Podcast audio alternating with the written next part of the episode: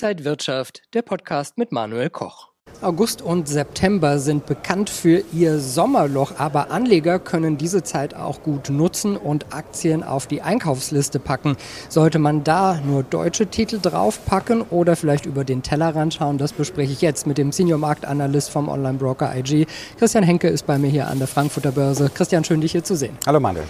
Ja, wenn wir mal schauen, Anleger bereiten sich eigentlich schon vor, möchten gerne Aktien kaufen, um dann von diesem Sommerloch zu profitieren, wenn man da erstmal raus ist?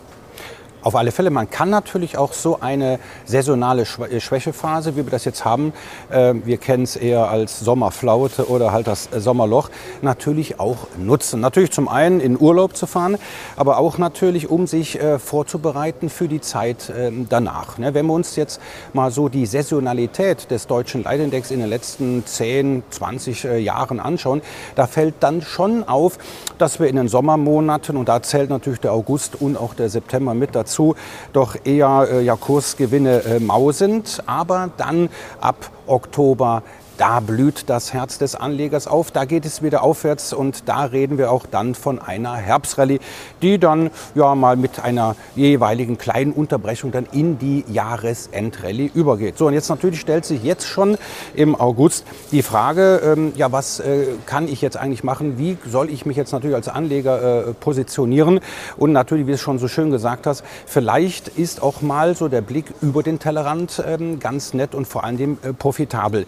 Ja, also die, nicht jeder Index befindet sich aktuell so in der Sommerflaute. Da müssen wir uns auch mal so die ganzen Börsenplätze weltweit anschauen. Also wir machen eine kleine Weltreise und da schauen wir uns ganz einfach mal an, äh, welche Regionen gibt es eigentlich ähm, an den Börsen. Und da reden wir so von den Hauptregionen. Das ist natürlich klar, die Wolte, das ist natürlich Nordamerika, speziell die USA. Dann haben wir natürlich Europa, dann haben wir natürlich die sogenannte Emerging Markets, also die Schwellenländer.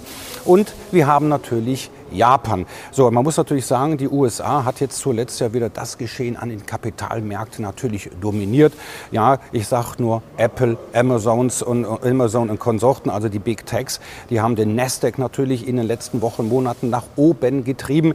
Ja, aber auch letztendlich die Wall Street, der Dow Jones, der ist so ein bisschen jetzt endlich mal aus den äh, Pushen gekommen.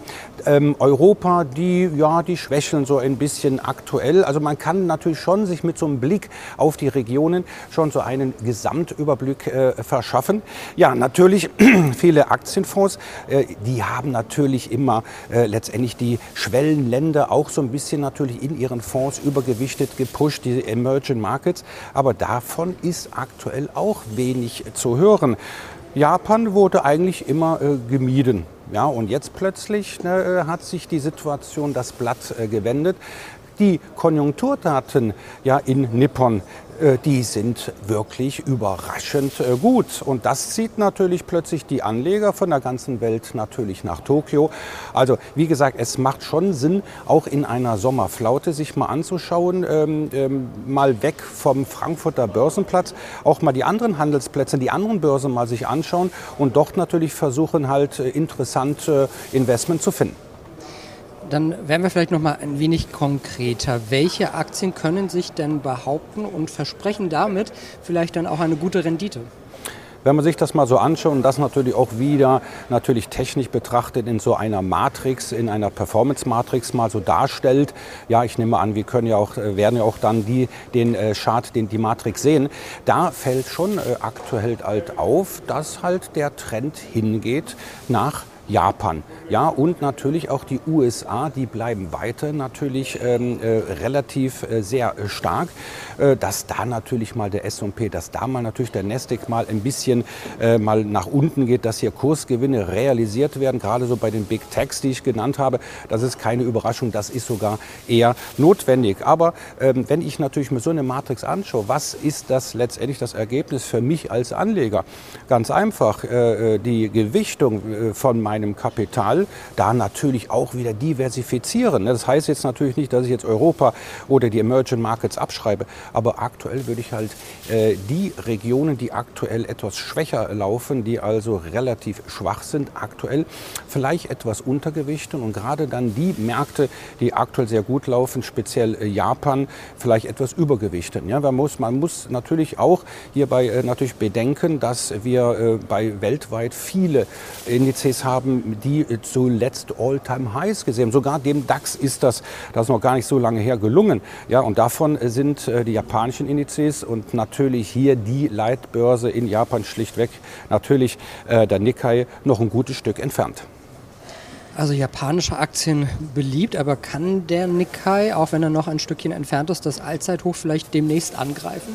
Auf alle Fälle, das Kapital, das rotiert ja nun mal so. Und wir sehen natürlich, äh, Schwellenländer, Emerging Markets, Vietnam und so weiter, die haben zuletzt eingebüßt. Das heißt jetzt natürlich nicht, dass sie irgendwann wieder zurückkommen, aber aktuell, äh, ja, wohin fließt das Geld? Ne, äh, wird eher das Kapital dort ähm, abgezogen. In Europa eigentlich auch, ja, und das Geld muss ja irgendwo hin. Ja, wir haben ja schon mal auch darüber gesprochen, dass Rohstoffe interessant sind, Anleihen sind wir eher uninteressant. Aber wenn natürlich äh, ich als Anleger sage, nein, für mich gibt es nur die Assetklasse Aktien. Da äh, sieht man aktuell dann schon, es fließt weiterhin Geld nach Amerika, aber vor allem nach Japan. Und da bin ich ja ganz ehrlich, äh, wenn wir uns mal das anschauen, ne, wir hatten im Jahr 1989 das Rekordhoch bei rund 39.000 Punkte. Ja, und da sind wir, glaube ich, jetzt mit 34.000, 35.000 doch noch ein gutes Stück äh, davon entfernt. Und die Konjunkturdaten sprechen dafür, die Wirtschaftspolitik, die spielt den Anlegern auch in die Karten. Also letztendlich äh, muss man ganz einfach sagen, da ist jetzt, äh, da sind die Chancen. Äh, natürlich auch Diversifikation ist natürlich äh, sehr wichtig. Das heißt jetzt nicht alles verkaufen und dann mit dem ganzen Geld äh, praktisch an die japanische Börse. Das natürlich nicht. Aber aktuell würde ich schon ähm, den japanischen Aktienmarkt äh, übergewichten, Amerika das Gewicht vielleicht beibehalten und dann so Europa und die Schwellenländer vielleicht sogar etwas reduzieren. Einige Anleger fragen sich vielleicht auch, kann man einfach so in den japanischen Markt investieren? Gibt es die ganzen Produkte, Aktien auch hier zu handeln? Ja gut, dann natürlich auf alle Fälle die großen äh, Werte, die kann man wahrscheinlich oder höchstwahrscheinlich äh, natürlich auch in, in Deutschland oder hier in Frankfurt handeln. Aber letztendlich natürlich, äh, was äh, generell auch die Schwellenländer, ich persönlich würde jetzt nicht unbedingt jetzt äh, äh, eine vietnamesische Aktie vor Ort handeln. Natürlich gibt es da auch spezielle Finanzprodukte, natürlich klar die klassischen Aktienfonds oder auch letztendlich auch ähm, ETFs. Ja, natürlich, klar kann man auch die Indizes natürlich mit Hebelprodukte, mit Zertifikaten Daten äh, natürlich handeln.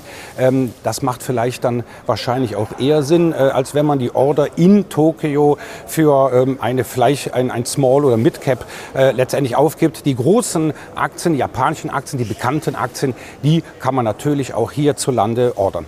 Also verschiedene Wege führen nach Rom oder Tokio. Dankeschön an Christian Henke, Senior Marktanalyst vom Online-Broker IG. Und danke Ihnen, liebe Zuschauer, fürs Interesse. Alles Gute und bis zum nächsten Mal. Und wenn euch diese Sendung gefallen hat, dann abonniert gerne den Podcast von Inside Wirtschaft und gebt uns ein Like.